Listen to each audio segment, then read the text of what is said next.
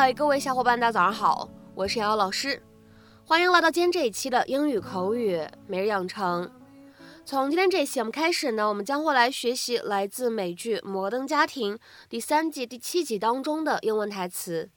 那么首先的话呢，先请各位同学一起来听一下这样一句话。You know, sometimes I think you just tune me out. You know, sometimes I think you just tune me out. 有的时候我觉得你就把我给忽略了。You know, sometimes I think you just tune me out. You know, sometimes I think you just tune me out. 那么在这样的一句英文台词当中呢，我们需要注意哪些发音技巧呢？其实呢，只有一处比较简单。当 just 和 tune 放在一起的时候呢，我们可以有一个典型的失去爆破的处理。那么此时呢，我们可以读成 just tune。 Just tune, just tune. Honey, what is all this? Hey! Hey, Mom, I'm trying to write this stupid college essay question, and I really don't even know where Okay, to start. Okay, what's the question? Tell me. What's the biggest obstacle you've ever had to overcome? Didn't my third grade teacher say I had like ADD or something? Oh, no, honey. She said you couldn't ADD, and she put it that way because she also knew you couldn't S P E L L. Wait, slow down. Oh, uh, Sweetheart, What's this? We talked about this last week. I said mm. I'm building Luke a Treehouse. You said fine. You know, sometimes I think you just tune me out. I never told her. She just would have said no. I don't remember agreeing to this, Phil. This is like the time you backed down the driveway with a hang glider sticking out of the car. If you'd let me keep that, those geese would have followed me to the wetlands. You would have died. A hero. 那么在今天节目当中呢，我们来学习一下这样的一个动词短语叫做 tune someone out。tune someone out 这个动词短语呢，一般来说可以表达故意或者有意的忽略、无视某一个人或者某一个事情。你也可以理解成为故意或者有意的不去注意某个人或者某个事情。再比如说呢，对某个人或者某个事情置之不理、故意不理睬都是可以的。To willfully ignore or stop paying attention to someone or something。 那么下面呢，我们来看几个例子。第一个，I have to try to tune out the kids shouting when I work from home。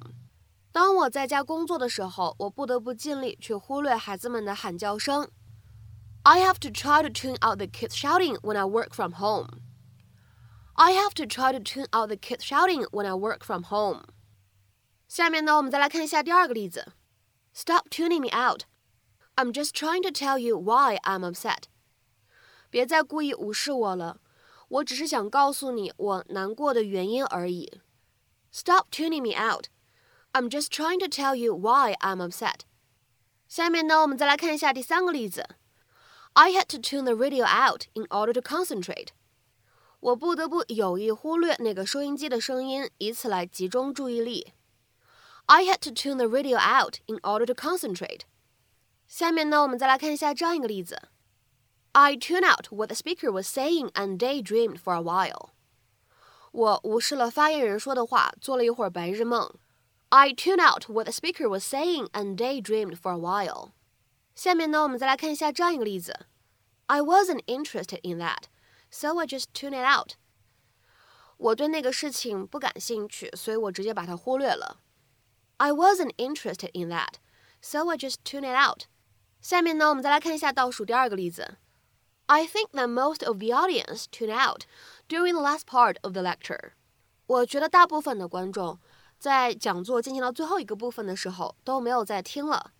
I think that most of the audience tuned out during the last part of the lecture.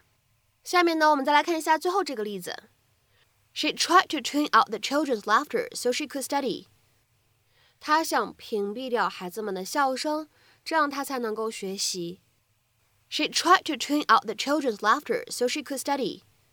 那么在今天节目的末尾呢，请各位同学尝试翻译下面这样一个句子，并留言在文章的留言区。